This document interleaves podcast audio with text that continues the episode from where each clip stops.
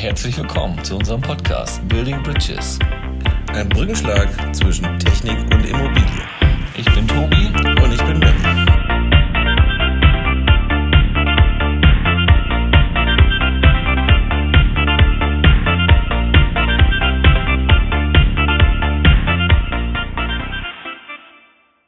Wieder mal eine neue Folge Building Bridges. Heute mit dem schönen Thema Sustainability is always in Evergreen.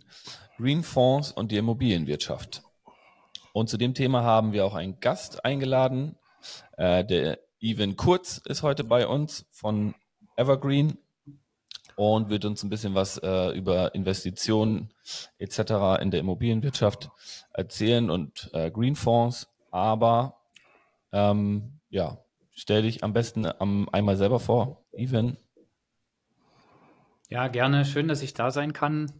Ich bin Ivan, habe Evergreen gegründet vor etwa vier Jahren und komme aus dem Fondsmanagement-Bereich. Habe also vorher 15 Jahre lang als Fondsmanager in Frankfurt gearbeitet und dort Fonds gemanagt, wie der Titel vermuten lässt. Und mit Evergreen dann den eigenen Fondsmanager, die eigene Fondsmanagement Company gegründet hier in Leipzig. Wir haben jetzt fünf nachhaltige Publikumsfonds, in die man investieren kann und eine digitale Plattform. Und ja, bin gespannt auf die Fragen. Okay, also da hast du ja eigentlich auch schon beantwortet, was Evergreen eigentlich macht. Also ihr habt im Prinzip eure eigenen äh, Fonds, die ihr aufgesetzt habt.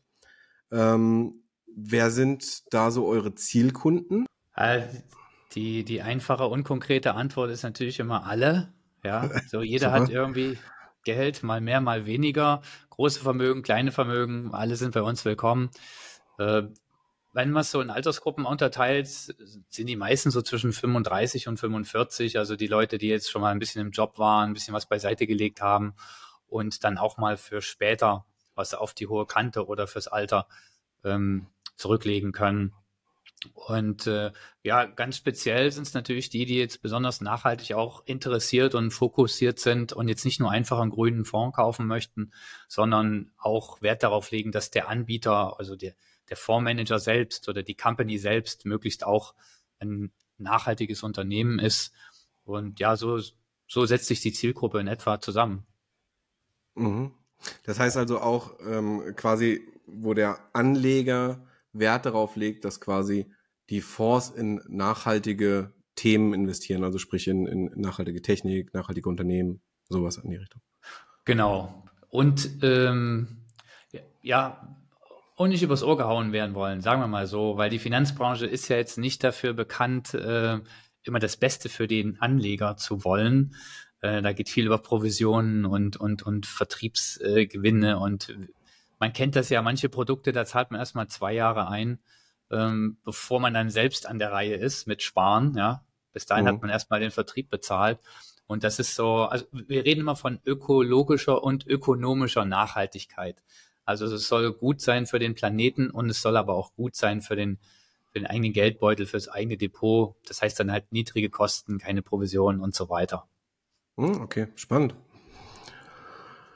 Ja, äh, Tobi, dann könnten wir ja eigentlich schon in die drei Fragen starten, oder? Ja, genau. Übernimmst du das? Ja, gerne. Äh, Ivan, ähm, Reis oder Nudeln? Reis. Okay. Charts oder Evergreens? Charts. Ja. Das habe ich jetzt nicht erwartet. ähm, Fernreisen oder Kurztrips? Ähm, Roadtrips und die sind, sind dann, dann eher kürzer als fern. Also Okay. Kurztrips. Wir machen super gerne Roadtrips, so durch Europa. Hm, sehr cool. Sieht man auch oftmals äh, dann mehr vom Land, ne? Sehr schön. Ja. Ja, sehr cool. Danke dafür. Aber jetzt musst du einmal für so ein, für so ein Dummy erklären wie mich, was denn überhaupt ein Fond? Ist das, also ich kenne es nur vom Kochen, ich koche gerne. Ja, es ist nicht ganz weit davon entfernt, äh, was so ein, so ein richtiger Fonds ist. Aber ja, wie kann man sich das vorstellen? So ein Investmentfonds ist eigentlich so ein Topf voller Geld. Ja, da alle, die die mitmachen wollen, schmeißen dort äh, ihren, ihren Anteil dort rein. Und ähm, so kommen eigentlich verschiedene Anleger zusammen, die ihr Geld investieren wollen. Und dieses Geld nimmt dann der Verantwortliche, das ist dann der Fondsmanager, ähm, so wie die Evergreen Fondsmanager, äh, die nehmen dann das Geld und kaufen dann davon Vermögenswerte, Aktien oder auch Immobilien oder Anleihen, alles Mögliche und investieren das Geld von den Leuten, die das dann in den Topf geschmissen haben. Jedem gehört dann ein Teil dieses Topfes. Und wenn sich dann diese Vermögensgegenstände innerhalb des Topfes positiv entwickeln, also mehr wert werden, im Preis steigen, ähm, dann partizipiert jeder, der beteiligt ist, dann im Rahmen seiner Beteiligung daran.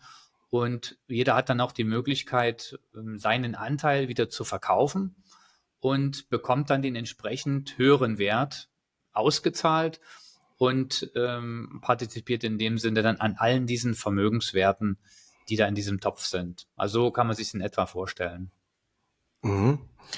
Ähm, ich hatte mir jetzt als nächstes aufgeschrieben, wie funktioniert ein Fonds? Jetzt hast du das ja, sage ich mal, von, von Anlegerseite her schon erklärt ähm, und auch, wo das Geld eigentlich herkommt. Das sind halt eben die Anleger, die bei euch investieren wollen in, äh, ja, in, in eben grüne Technik, grüne Immobilien, grüne Anleihen, was auch immer.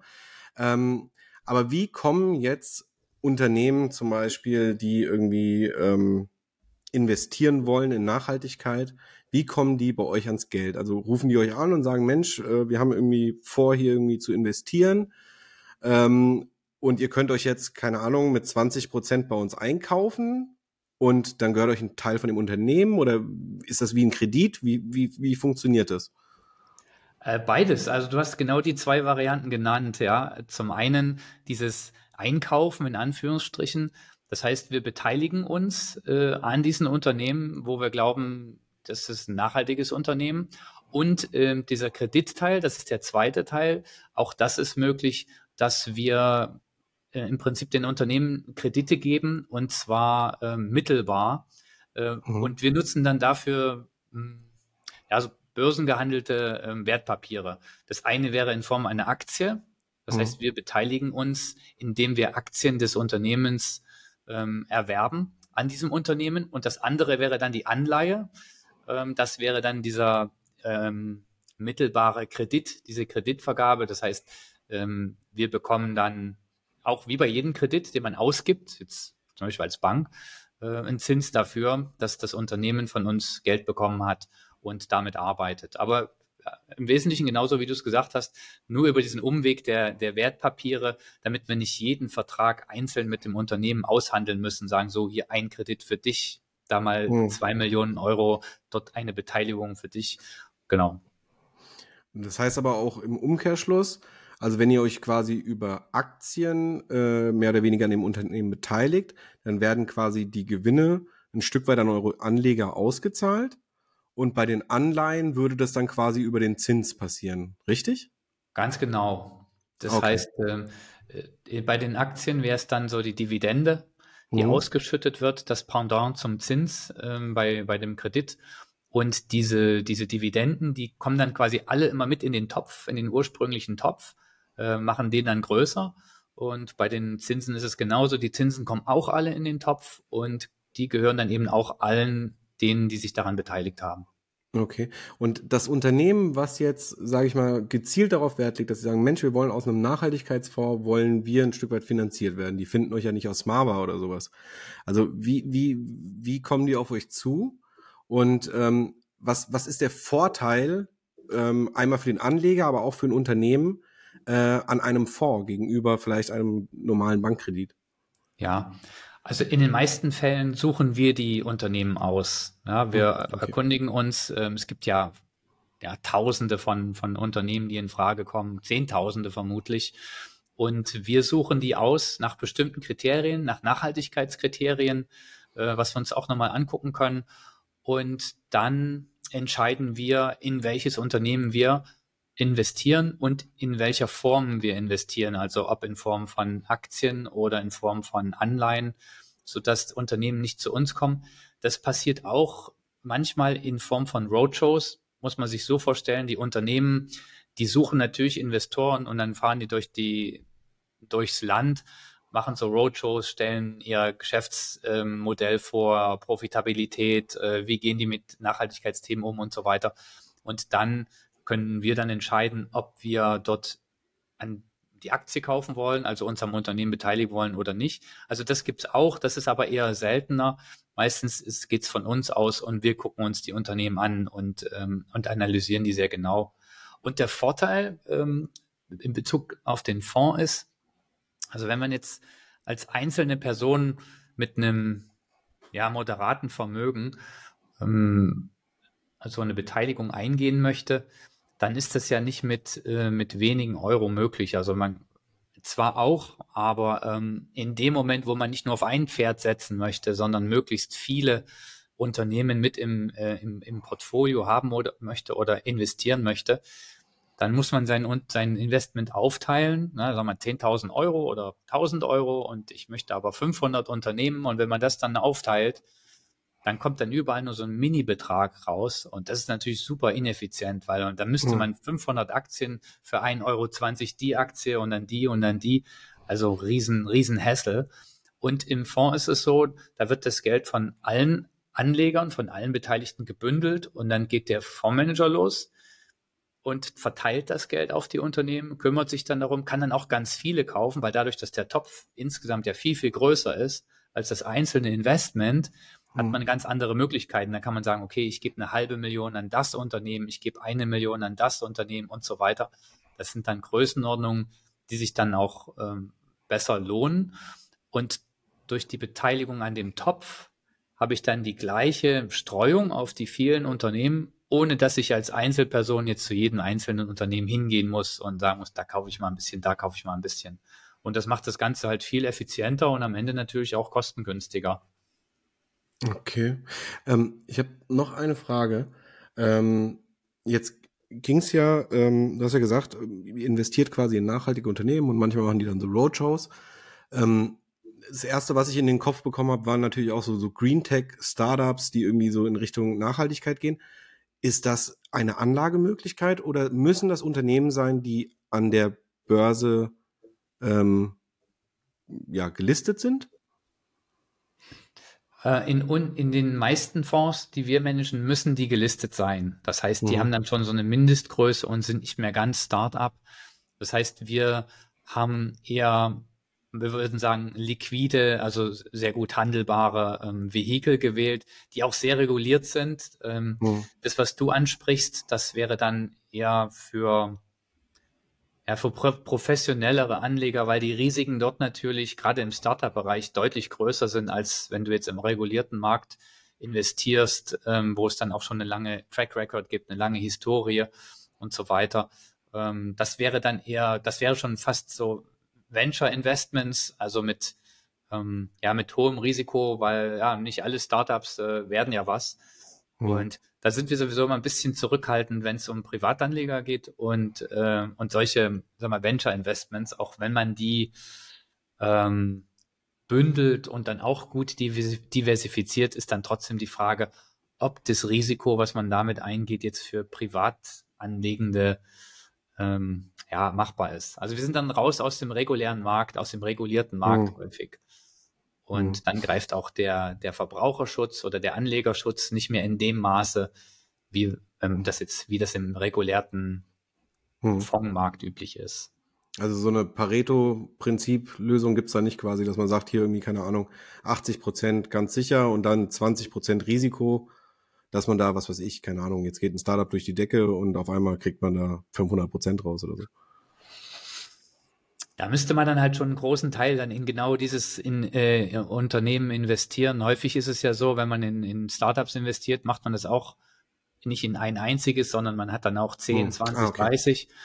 Von den 30 wären dann zwei was, die anderen werden nur so mittel oder, oder, oder verschwinden vom Markt. Und na, dann kannst du dir ausrechnen, wenn dann nur ein oder zwei was werden und die machen dann 500 Prozent, gemessen an dem gesamten Topf, ist es dann auch wieder nur, in Anführungsstrichen, dann vielleicht nur 10 oder 20 Prozent. Und ähm, ja, dann relativiert sich das. Aber grundsätzlich ist das eine gute, trotzdem eine gute Ergänzung, ja, wenn man dort so einen kleinen Teil auch mal in etwas riskantere Sachen steckt, um dann äh, Erfolg zu haben. Ähm, also grundsätzlich keine schlechte Vorgehensweise. Hm. Würde mich noch interessieren, was unterscheidet jetzt ein Fonds von einem Green Fonds beziehungsweise von einem Artikel 8 oder Artikel 9 Fonds? kann man das ja. für Fünfjährige immer noch? Immer, Absolut. Ja.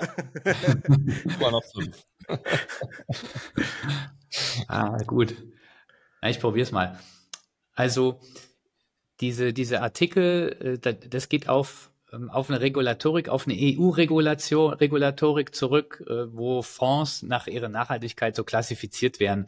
Und ähm, es gibt im Wesentlichen Artikel 6 Fonds, Artikel 8 und Artikel 9. Artikel 6 Fonds ist faktisch egal, was da reinkommt. Da kann alles rein, ob das nachhaltig ist oder nicht, völlig egal. Ja, da kann auch äh, Waffenhersteller und Tabak und äh, also da kann man auch, man kann auch einen Bad Fonds dann damit gründen und das wäre dann Artikel 6. Gibt es nachhaltigkeitsbezogen jetzt keine, keine Vorschriften.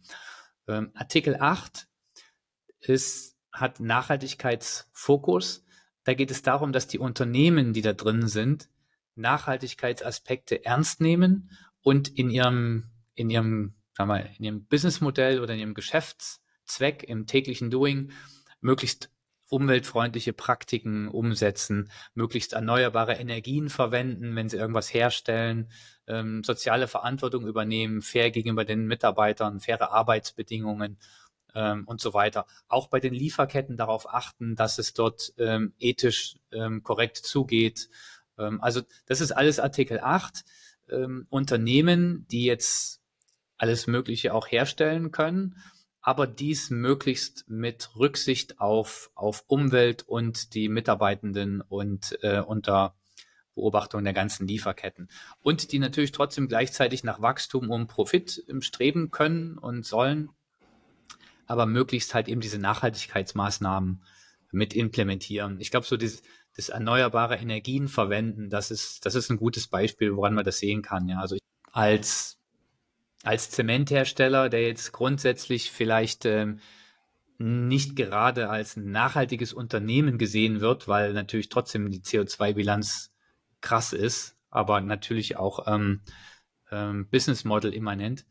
Trotzdem da, darauf achten, dass ich den CO2, äh, die CO2-Emissionen reduziere und dann kann ich dann dort auch in einem Artikel 8 Fonds stattfinden, weil ich, äh, weil ich mich bemühe, sehr bemühe und das auch erkennbar ist. Und bei Artikel 9 Fonds, das ist dann so, so die, man sagt dann so die dunkelgrüne Variante, da gibt es dann schon stärkere Anforderungen. Da müssen explizit Nachhaltigkeitsziele äh, in dem Unternehmen äh, im Mittelpunkt stehen. Ja, und da, da muss der, der, der Geschäftszweck und die Unternehmensziele ganz klar messbar einen positiven ähm, Einfluss, positive Auswirkungen auf Umwelt und, und Soziales haben zum Beispiel saubere Energie, äh, Kreislaufwirtschaft, ähm, Förderung von Bildung und Gesundheit, ähm, solche Dinge. Also das muss dann ganz klar ähm, nachvollziehbar sein, warum dieses Unternehmen mit dem Geschäftszweck, was es auch verfolgt, ähm, nachhaltig ist. So, das ist so der Unterschied. Da hätte ich, also darf ich zuerst? Da hätte ja, ich jetzt logisch. eine Frage dazu.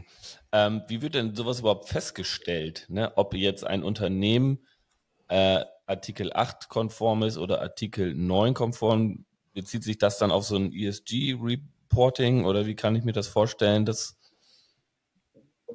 ja. Jemand muss ja dann festlegen, ha, dieses Unternehmen darf in einen Artikel 9 Fonds. Ja, gibt es verschiedene Varianten. Ähm, grundsätzlich muss man sagen, dass diese ganze Nachhaltigkeitsklassifizierung natürlich ein total moving target ist. Ja, das ist alles am Entstehen. Die ganzen Frameworks, die, die sind am Entstehen, die werden auch permanent nachgebessert, was es manchmal auch herausfordernd macht, dann zu Portfolios zusammenzustellen. Ähm, das heißt, da geschieht sehr, sehr viel und es ändert sich. Um, zum einen ist ähm, diese die EU-Taxonomie schon mal ein wichtiger Anhaltspunkt, ob ein Unternehmen oder eine Kapitalanlage ähm, Artikel 8 oder Artikel 9 ist oder wie die klassifiziert wurde. Ähm, vielleicht erinnert ihr euch, letztes Jahr ähm, war die Frage, sind, ist Atomkraft und Gas äh, nachhaltig oder nicht? Ja. Und die, ähm, die EU hat sich dazu entschieden, sowohl Atomkraft als auch Gas, ähm, Gas, Energiegewinnung über Gaskraftwerke als nachhaltig einzustufen. Aus welchen Gründen auch immer. Und das ist so im Prinzip der regulatorische Teil. Es gibt also diese EU-Taxonomie, die dann einfach sagt, das ist nachhaltig, das ist nicht nachhaltig. Das ist aber nur ein Aspekt. Ähm, der nächste Aspekt ist tatsächlich äh, als Fondsmanager selbst Kriterien festzulegen, zum Beispiel Branchen unabhängig von der EU-Taxonomie auszuschließen. Also nur weil die EU sagt, ähm, Gas ist nachhaltig, müssen wir das ja als Anbieter von Kapitalanlageprodukten nicht so übernehmen. Wir können ja sagen, nee, Gas ist für uns trotzdem nicht nachhaltig, auch wenn die EU das sagt. Ähm, das heißt, das wäre dann so die nächste Stufe, ähm, dass man bestimmte auf Sektorebene sagt, nee, alles, was mit Waffen und, und so weiter zu tun hat und von mir auch Tabak wegen Gesundheit, das von mir aus ist das EU nachhaltig, aber für uns ist das nicht nachhaltig, fliegt raus. Sektoren werden also ausgeschlossen aufgrund von Nachhaltigkeitskriterien. Und dann geht es tatsächlich rein in die einzelnen Unternehmen. Die müssen, je größer die sind, äh, sind die mittlerweile dazu verpflichtet, auch Nachhaltigkeitsreports nach bestimmten Standards zu liefern. Wie viel CO2 emittieren die? Wie sieht die Lieferkette aus? Wie ist das Management Board aufgestellt zwischen äh, männlich und weiblich und, und alle solche Sachen? Also sowohl äh, ökologische als auch soziale Aspekte werden berücksichtigt. Ähm, genau dazu hätte ich mal eine Frage. Das sind ja quasi im Prinzip diese ESG oder CSRD-Richtlinien, ne, wo da quasi nach reported wird. Und jetzt hatten wir ähm, vor kurzem äh, den Alex von Urban Energy da und da haben wir gelernt, dass da ja Unternehmen mit einem Umsatz von 40 Millionen Euro im Jahr und 250 Mitarbeitern eben unter diese Reporting-Pflicht dieses Jahr fallen. Ähm, jetzt hast du aber gesagt, ähm, dass die natürlich auch ihre Lieferketten ja ein Stück weit tracken müssen. Und wir hatten in dieser Folge die These aufgestellt, dass ja dann auch kleinere Unternehmen, die diese Unternehmen beliefern, wiederum ja dann eigentlich auch reporten müssen, weil sie müssen es ja, sage ich mal, ja. dem Unternehmen, was eigentlich dieser Richtlinie unterliegt, müssen es ja quasi die Informationen zur Verfügung stellen. Das heißt, das greift ja schon ziemlich weit runter auch in den Markt, diese Reporting-Pflicht dann auch, oder? Absolut. Also gerade wie du es gesagt hast, so auf, auf Zuliefererebene sind die reportpflichtigen Unternehmen dazu verpflichtet, dort selbst auch in die Lieferketten, in die Zulieferer reinzugehen. Da gibt's dann Fragebögen, so kann man sich das vorstellen, und ein unendlich lange Fragebögen, die dann die, die Zulieferer auch ausfüllen müssen und der, das eigentliche Ursprungsunternehmen muss dann auch sicherstellen, dass diese Fragen halt ordnungsgemäß und richtig äh, beantwortet wurden. Also soweit geht dann auch die Verpflichtung in diesem, in diesem Reporting. Ähm, selbst wenn die, wie du sagst, ne, die Zulieferer zu klein sind, um Report, Reporting pflichtig zu sein, äh, muss das reportpflichtige Unternehmen trotzdem dafür sorgen, dass dort nicht gelogen wird oder äh, was verheimlicht wird. Okay. Ja.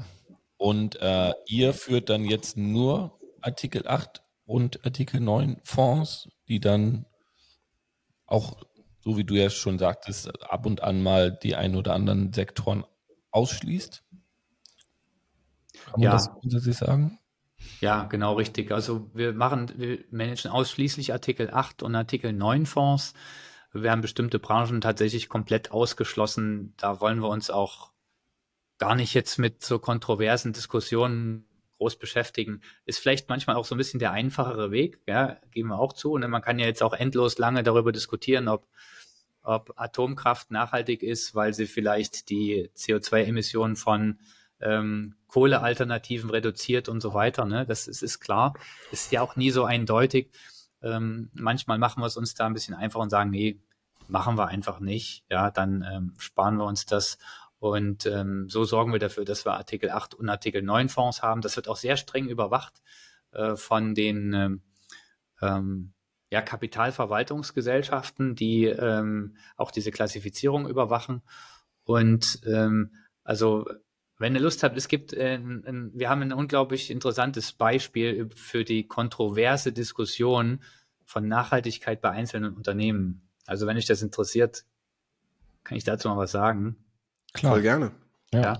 Und zwar, ähm, wir haben unter anderem Shimano im, in unserem Portfolio. Ich weiß nicht, ob ihr die kennt. Die machen für Fahrrad. Fahrrad. Ja. ja. So. Fahrradzubehör. Und so spontan würde ich sagen, äh, ist das gut im Portfolio oder ist das nachhaltig oder ist das nicht nachhaltig? Ja, voll. Ich brauche ja eine Gangschaltung, wenn ich Fahrrad fahren will. Ja.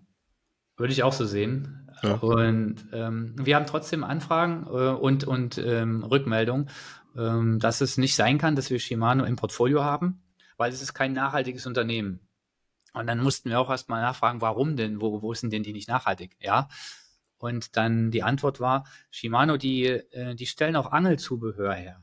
Und mit Angeln fängt man Fische und die tötet man dann im, Zweifel. Und das ist eben nicht nachhaltig. Äh, es ist nicht nachhaltig, Tiere zu töten. Und ähm, das zeigt einfach mal so die, die Bandbreite des Verständnisses für Nachhaltigkeit, ja. Ähm, und wow, jedes okay. da auch äh, anders unterwegs und strenger oder weniger streng. Und also wir haben immer noch Shimano im Portfolio. Ähm, das Wichtigste ist, glaube ich, bei dem Nachhaltigkeitsmanagement, dass man ein, ein klares, äh, ehrliches Framework hat, was man dann so transparent wie möglich macht, damit die Menschen sich dann darin wiederfinden können manche aber eventuell auch nicht, ja. Weil ein nachhaltiges Portfolio, mhm. was allen gerecht wird, das ist eigentlich unmöglich. Da gibt es dann wahrscheinlich nur eine einzige Aktie, auf die sich die ganze Welt einigen kann. Und dann brauchen wir auch kein Portfolio. Ja, ja, ah, das ist aber wirklich spannend. Also gerade das mit dem Angeln, ne? Also ich hätte jetzt mal gedacht, so, klar, so, keine Ahnung, jetzt mit so einem Schiffkutter da irgendwie rauszufahren mit so einem, mit so einem Netz, das ist ja wahrscheinlich nicht nachhaltig, aber irgendwie so selber für den Eigenbedarf zu angeln, dass das ähm, so negativ gesehen wird. Das hätte ich jetzt eigentlich nicht so gedacht. Aber kann man das ist, viel das rein interpretieren, ne? Na, also, absolut, ja, wahrscheinlich ist das, das ist wahrscheinlich das Thema. Ja, sich auch was zusammenreimen. Ja, gut, aber das ist natürlich, hat wahrscheinlich auch ein bisschen was mit, mit ethischen äh, Grundsätzen dann auch zu tun, ne? ist ja dann auch wieder, sage ich mal, subjektiv. Ist ja auch nachvollziehbar ein Stück weit. Absolut, ja. Ähm, warum manche Vegetarier Fisch essen. Wie bitte? Frage ich mich, warum manche Vegetarier Fisch essen. Dann ja bist du ja kein Vegetarier. Dann bist du Pesketarier. Ah, okay. Siehst du, so. noch mehr gelernt heute. So sieht's nämlich aus. so, ähm, genau. Ähm, was müssen denn jetzt eigentlich die Unternehmen tun, um bei euch gelistet zu werden? Also du hast ja gesagt, die müssen also nachhaltig sein. Ähm, die müssen wahrscheinlich einen ESG-Bericht haben, wo sie nachweisen können, okay, sie sind ein Stück weit nachhaltig. Ähm, aber ihr, ihr habt ja diese Entscheidungsgrundlage im Prinzip. Was, was schließt die denn so im Allgemeinen aus? Du hast ja gesagt, okay, Gas, Atomstrom, aber gibt's da noch irgendwie so Themen? Ja, was, was noch dazu kommt, ist äh, so Kontro Kontroversen-Monitoring oder Kontroversen-Recherche. Ähm, das ist auch ein wichtiger Teil, nicht nur bei der Auswahl, sondern dann auch bei der wir mal, permanenten Überwachung dieser Portfolios. Ähm, das heißt, welche gab es irgendwelche Skandale in, in, in der Vergangenheit? Ähm, also mal als Beispiel, wie geht ein Unternehmen mit, mit Rassismusvorwürfen äh, unter der Belegschaft um, ja? Um das mhm. mal ein bisschen breiter zu, zu ziehen und nicht nur immer auf den ökologischen ähm, Faktor zu beziehen. Ja, ähm, mhm. ist das ein strukturelles Problem? Tut das Unternehmen genug dagegen, um, um Gleichberechtigung auch zu, ähm, zu fördern im Unternehmen. Äh, das sind Sachen, die häufig dann ans Tageslicht kommen oder an die Presse. Wie ist so das Waste Management? Ja, äh, gerade bei produzierenden Unternehmen fällt viel Abfall an. Äh, auch da gibt es häufig ähm, mal eher negative Nachrichten, dass ähm, weiß nicht, dubiose Kanäle, wo dann irgendwelcher Müll in, in, in Afrika landet und, und sowas. Das kommt dann häufig an die Tagesordnung, äh, auf die Tage oder ans Tageslicht vielmehr. Und ähm, das ist eben das, was nach dem ganzen Screening-Prozess, also und dem mhm. also Sektorausschluss und dem Screening-Prozess dann so noch der finale Prozess ist. Und wenn das alles im grünen Bereich ist, dann sagen wir, okay, dieses Unternehmen, das kann bei uns im Portfolio stattfinden. Und praktischerweise ist das so, wir haben so ein, so ein Gremium, nennt sich Nachhaltigkeitsausschuss. Ähm, das sind drei, drei Parteien in Anführungsstrichen, einmal Geschäftsleitung, einmal das CSR-Management und einmal das Portfolio-Management.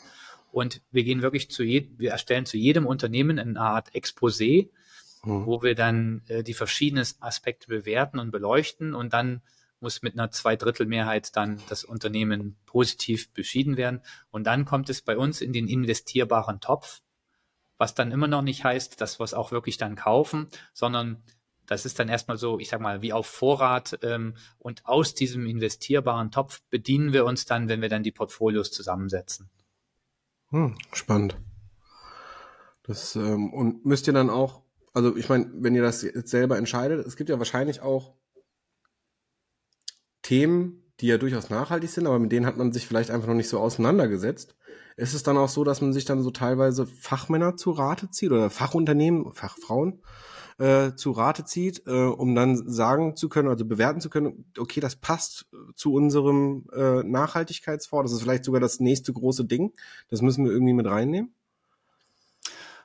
Ähm, also wir machen grundsätzlich das alles intern. Ja, wir mhm. haben ähm, hier fünf Fondsmanager, äh, die das zusammen machen.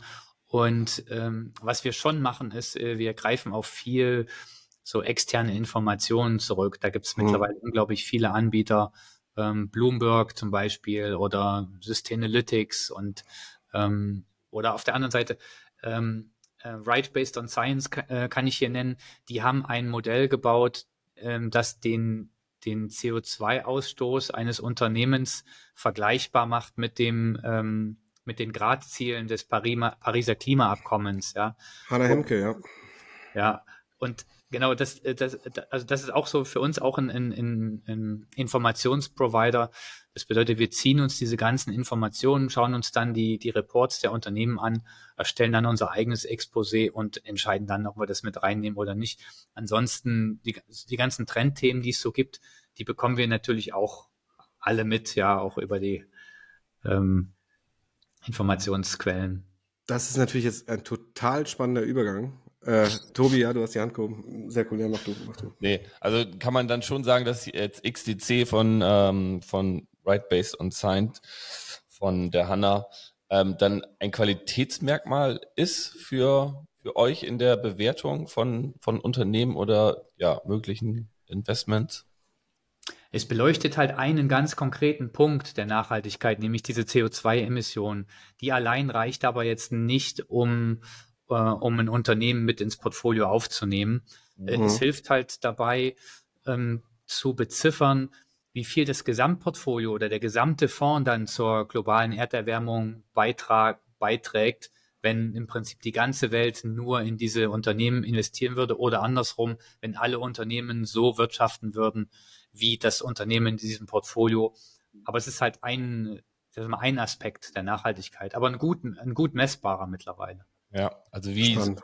so ein Zertifikat für ein Gebäude zum Beispiel. Da gibt es ja auch verschiedene, ja. äh, Well, Bream, äh, DNGB, die auch immer verschiedene Bereiche bespielen, die dann ja so eine Gesamtbewertung von so einem Gebäude darstellen können.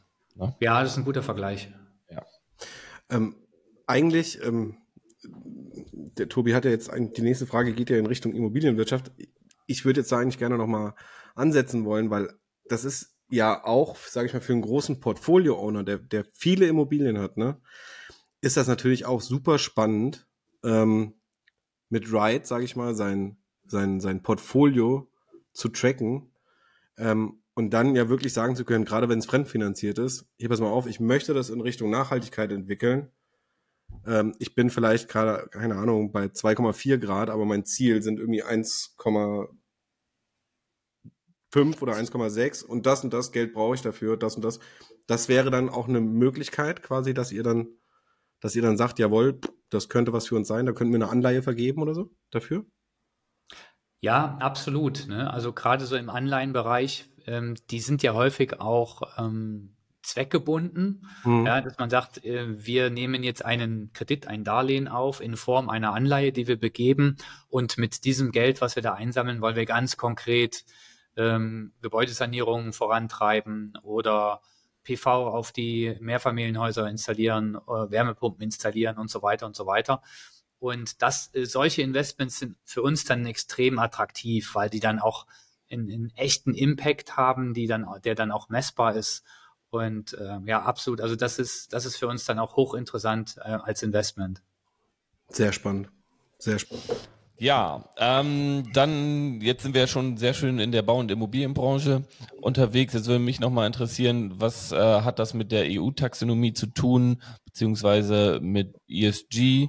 Ähm, wie sind da die Zusammenhänge? Ähm, kannst du uns da ein bisschen was zu erzählen? Ja, dadurch, dass die EU über die Taxonomie ja bestimmt, was ist nachhaltig und was nicht, äh, macht es natürlich dann bestimmte Investitionen attraktiver oder weniger attraktiv. Äh, das bedeutet, wenn bestimmte Sektoren oder bestimmte äh, Unternehmen oder, oder Ziele oder Investitionen im, im Gebäudesektor als ähm, nachhaltig gelten, ist es für die Unternehmen, die diese äh, zum Beispiel Sanierungen durchführen, äh, einfacher sich Kapital am Kapitalmarkt zu, ähm, zu besorgen, weil das dann zum Beispiel für uns auch extrem attraktiv ist, in solche Unternehmen oder solche Kredite oder Anleihen zu investieren. Das bedeutet auch wiederum, wenn es eine hohe Nachfrage nach diesen Investitionsobjekten gibt, werden dann wiederum die Finanzierungskosten für solche Unternehmungen geringer, weil alle wollen dann den, die, die Anleihe oder alle wollen sich am Unternehmen beteiligen. Und umso günstiger ist es dann wiederum auch diese, ähm, diese Projekte zu finanzieren. Und das ist ja auch genau das Ziel von der Taxonomie, dass Kapitalströme ähm, so gelenkt werden, dass sie einen, einen nachhaltigen und ökologisch positiven Impact haben. Äh, kurze Frage. Das heißt also, wenn ich ähm, investiere in die Nachhaltigkeit meines Portfolios, also was auch immer, ich habe keine Ahnung, 5000 Gebäude und ich will die, sage ich mal, von Energieeffizienzklasse C auf A heben, ähm, dann gibt es eine Art grünen Kredit quasi, der einen besseren effektiven Jahreszins hat als ähm, einer, der eben nicht, sage ich mal, so in Richtung Nachhaltigkeit zieht, sondern vielleicht einfach nur schöne Tapeten drauf macht. Ja, ähm, fast, aber so in etwa. Äh, ich kann tatsächlich dann als Unternehmen eine, eine Anleihe begeben, mir also einen Kredit besorgen. Das wäre dann ein Green Bond, ja, der dann auch genau, die Mittel werden dann genau dafür verwendet, ne, für Gebäudesanierung und so weiter. Und die Nachfrage nach diesen Green Bonds bei Investoren, wie wir es sind, ist halt extrem groß. Ja, also wir wollen dann unbedingt dabei sein, weil wir nachhaltiges Portfolio aufbauen möchten und die Nachfrage halt auch bei den Anlegenden halt so groß ist. Und je größer die Nachfrage, umso niedriger der Zins, den das mhm. Unternehmen dann für den Kredit zahlen muss. Ja, das heißt, wir würden uns dann auch mit einem etwas geringeren Zins zufrieden geben weil es halt ein nachhaltiges Unternehmen ist. Und äh, das kommt dann wiederum dem, dem Unternehmen zugute, welches den Kredit benötigt, weil es weniger Zinsen zahlen muss und es besser finanzieren kann. Ähm, ist der Zins denn aber festgeschrieben, wie bei einem normalen Baukredit für, einen, für eine Privatperson, oder ist dieser Zins flexibel, je nachdem, wie die Anfrage gerade ist? Also wenn jetzt die Anfrage äh, in den Keller geht vom Markt, steigt dann der Zins? Ja, bei der initialen Emission würde, also es gibt so eine äh, Emission, das heißt, das Unternehmen sagt, wir brauchen, weiß nicht, 20 Millionen als Beispiel und die wollen wir jetzt am Kapitalmarkt einsammeln über eine Anleihe. Dann gibt es dann wie eine Art Auktion, könnt ihr euch vorstellen. Und ähm, diese Auktion, die bezieht sich dann auf den zu zahlenden Zins. Und ähm, ja, das Unternehmen, was den Kredit braucht, ist natürlich bestrebt, äh, möglichst niedrige Zinsen zu zahlen. Die, die den, äh, den Bond oder die Anleihe kaufen wollen, die möchten möglichst dabei sein. Und äh, die Wahrscheinlichkeit, dass ich dabei bin, ist umso höher, je, je niedriger der Zins ist, den ich akzeptiere. Ja, und so kommt das dann äh, ganz marktwirtschaftlich dann zusammen. Ja, und deswegen, wenn viele dabei sein wollen und den Kredit gerne finanzieren möchten, umso niedriger ist der Zins für das Unternehmen, das den Kredit braucht. Und äh, genau, da, somit ist dann das Ziel des richtigen Kanalisierens der Kapitalströme erreicht. Ja. Mhm. Ähm, du hast eben gesagt, also möglichst viele Leute wollen ja bei diesen Green Bonds dann auch dabei sein. Ist denn bei äh, eurer Anlegerstruktur oder bei euren Anlegern zu erkennen, dass vermehrt nach nachhaltigen Produkten oder nach, an, nach, nach nachhaltigen Anlageprodukten äh, gefragt wird? Weil ich meine, im Prinzip Unternehmen wie irgendwelche Raffinerien oder irgendwelche Zigarettenhersteller, wie auch immer, ähm, das ist ja absehbar, dass, sage ich mal, die, die Gewinne zeitnah dort geschmälert werden. Äh, ja, man muss sagen, wir sind nun ausschließlich fokussiert auf Nachhaltigkeit. Das bedeutet, die Leute, die bei uns aufschlagen, die haben schon mal so ein Grundinteresse äh, mhm. an Nachhaltigkeit. Die Frage ist dann, für die, die es nicht so wichtig ist, ist es dann immer noch interessant, dass die dann sagen, ach komm, ist mir zwar egal, aber von mir aus dann halt eben nachhaltig. Und ähm, äh, das heißt, was wir sehen, ist, dass, dass die Leute schon ähm, kritischer sind. Ja, so Thema Greenwashing und Nachhaltigkeit ist ja auch sehr inflationär jetzt äh, im, im, im Sprachgebrauch. Das heißt, die Leute fordern mehr Transparenz und wollen dann schon auch genauer wissen, was passiert jetzt mit dem Geld, welche Unternehmen sind das, in die ihr investiert, ähm, so dass wir jetzt innerhalb des Evergreen-Universums nicht genau nachvollziehen können, ob es da eine größere Nachfrage gibt, weil die Leute bei uns schon nachhaltig aufschlagen. Aber was du mhm. sagst mit der ähm, mit dem Umsatz von wir, weniger nachhaltigen Geschäftsmodellen, das äh, ja, das ist ist schwierig, weil es gibt halt unglaublich viele Leute, für die ist natürlich der, ähm, der Ertrag noch wichtiger als die Nachhaltigkeit, ja. Jetzt kann man nicht sagen, dass nachhaltige Produkte auf lange Frist weniger verdienen, ja. Ähm, vielmehr wechselt sich das immer mal ab. Nehmt mal das Jahr 2022, ne? Was ist da besonders gut gelaufen? Alles, was mit Öl und Gas und Kohle zu tun hat, wegen Energiekrise und alles, was mit Waffen zu tun hat, ja. Das heißt, wenn du dann so ein Artikel 6 graues Portfolio mit einem nachhaltigen Portfolio in diesem einzigen einzelnen Jahr mal vergleichst, dann war das graue oder schwarze Portfolio natürlich viel besser, weil es von dieser Krise enorm profitiert hat.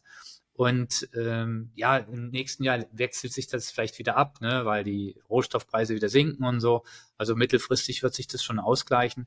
Aber kurzfristig und über die nächsten paar Jahre äh, passiert es halt immer mal wieder, dass nicht nachhaltige Portfolios halt ganz anders performen als nachhaltige Portfolios.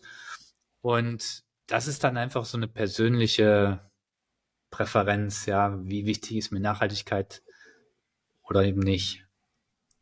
Ah, das ist aber auch spannend. Ne? Ich habe irgendwann mal gelesen, äh, Krise bedeutet ja irgendwie Gefahr und Chance. Das wird ja, sag ich mal, in dem Beispiel hier gerade äh, aber richtig äh, deutlich. Ne? Ja. Das heißt, was auf der einen Seite für jemanden eine Krise ist, ich meine, das ist ja eigentlich eine Perversion, wenn man überlegt, dass man aus, aus, aus, aus Waffen und, äh, sag ich mal, Öl und Gas äh, dann, sag ich mal, Ertrag zieht, eigentlich aus dem Leid von anderen. Finde ich ja irre. Ja, ja man, faktisch ist es ja dann so, dass man halt einfach nicht so genau hinguckt, ja. Also, mhm. also du hast dann ein Portfolio, ein graues Portfolio oder MSCI Weltindex, ne, das ist ja so das, das, beliebteste Beispiel. Naja, da ist halt auch alles drin, ja, von, von Öl über Waffen, über alles Mögliche.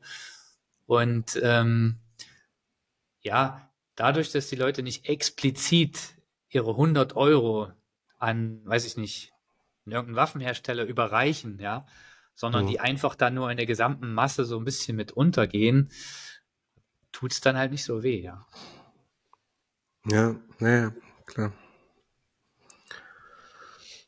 Ähm, also kann man nicht grundsätzlich sagen, dass ähm, in absehbarer Zeit ähm, Portfolios, die aus ähm, Fonds finanziert werden und äh, nicht nachhaltig sind, ähm, ja, aus nicht nachhaltigen, ja, wie will ich das jetzt sagen?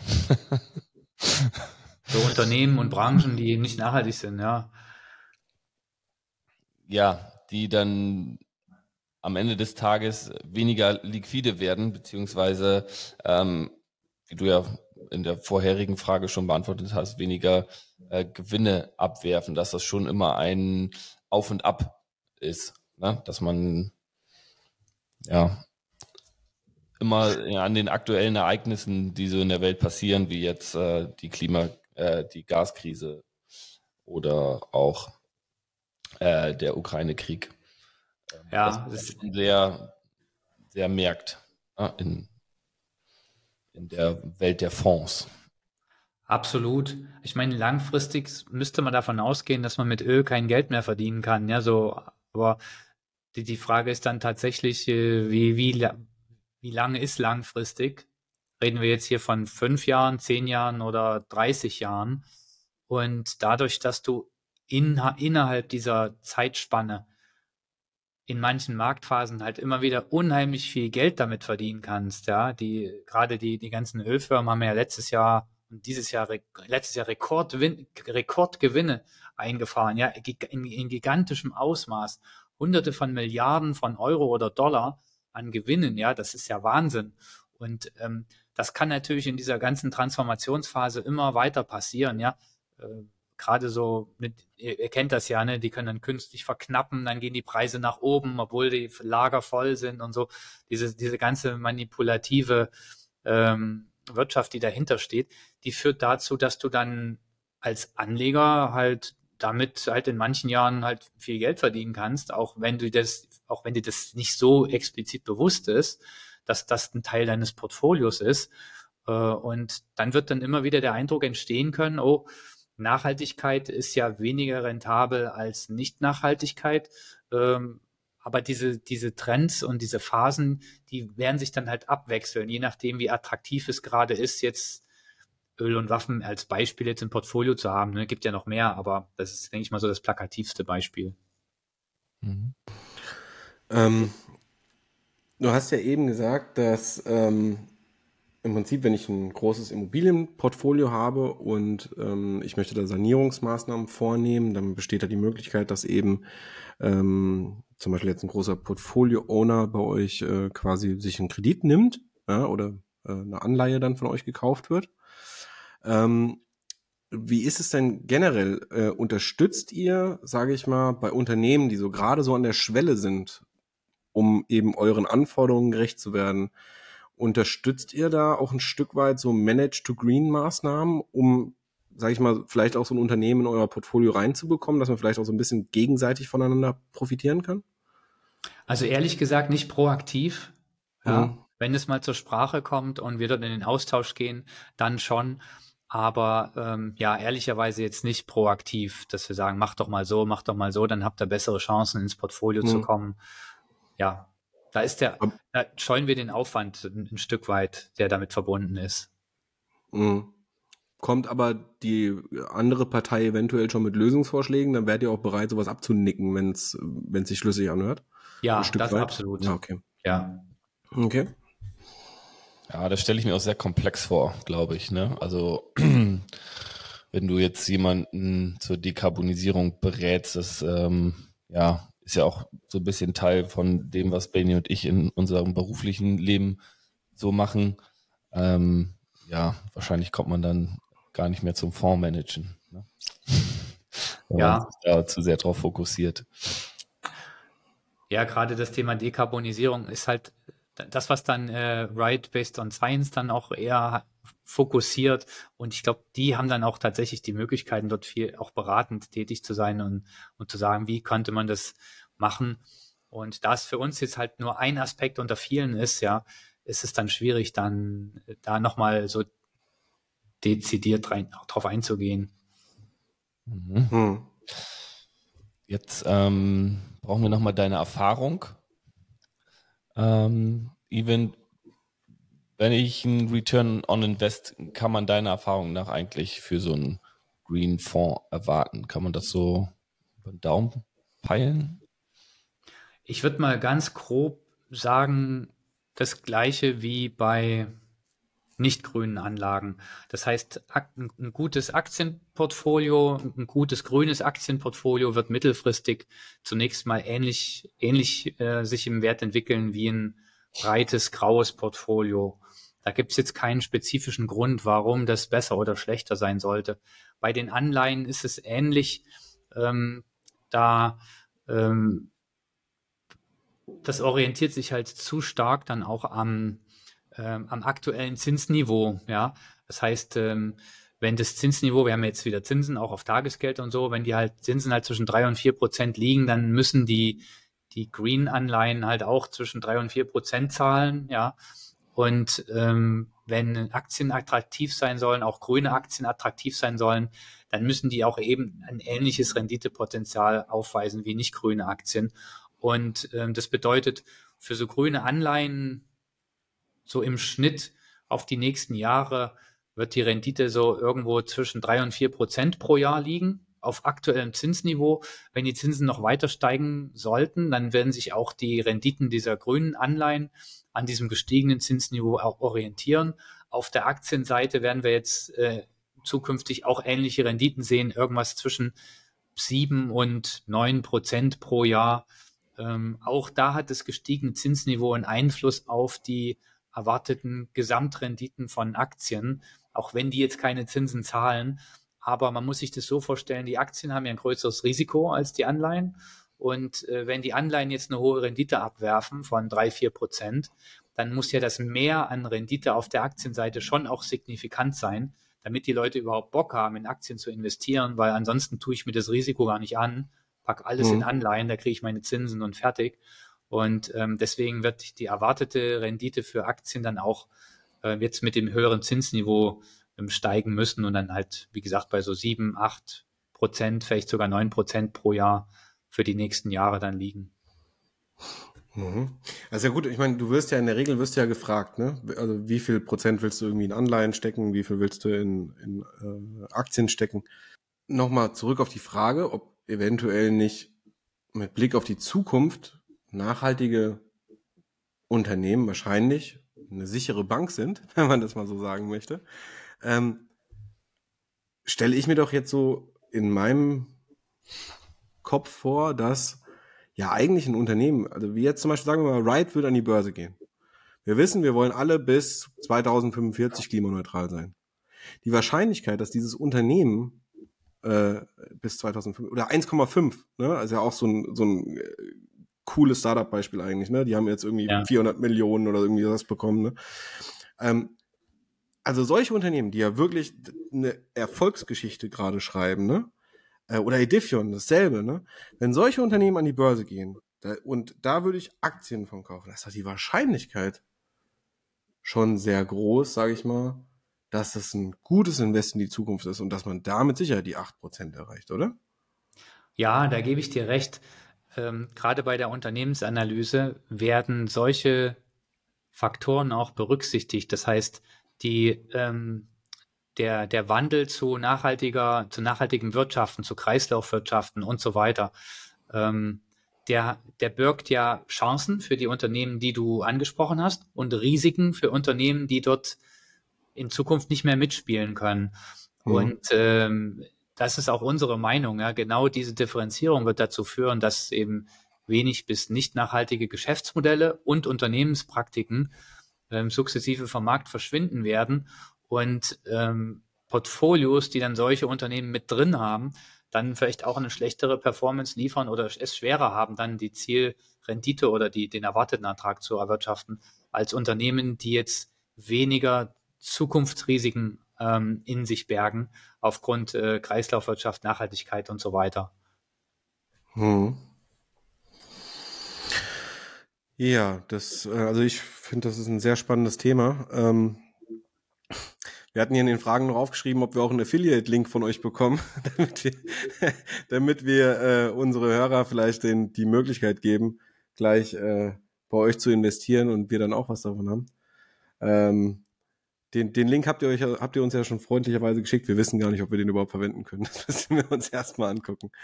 Ähm, ansonsten ähm, haben wir jetzt noch eine wichtige Frage. Ähm, und die wird euch jetzt der ja. Tobi stellen. Ja, üblicherweise haben wir immer irgendeinen äh, Gebäudemenschen hier sitzen. Äh, deswegen lautet ja die Frage, unsere Masterfrage, wenn ein Smart Building sprechen könnte, was würde es dir sagen?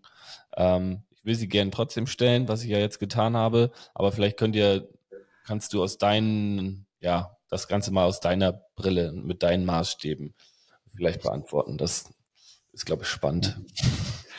Also ich glaube, so, so ein Smart Building würde wahrscheinlich von, von seinen Effizienzmaßnahmen sprechen, von seinem Beitrag zur Nachhaltigkeit sprechen, äh, ja, wie es, in der, wie es in der Lage ist, auch Energie einzusparen, damit auch CO2-Emissionen zu reduzieren und somit ja einfach das, das Wohlbefinden seiner Bewohner zu verbessern und insgesamt auch dazu beizutragen, dass es in Zukunft auch überhaupt noch Bewohner gibt, die in dem Gebäude wohnen können.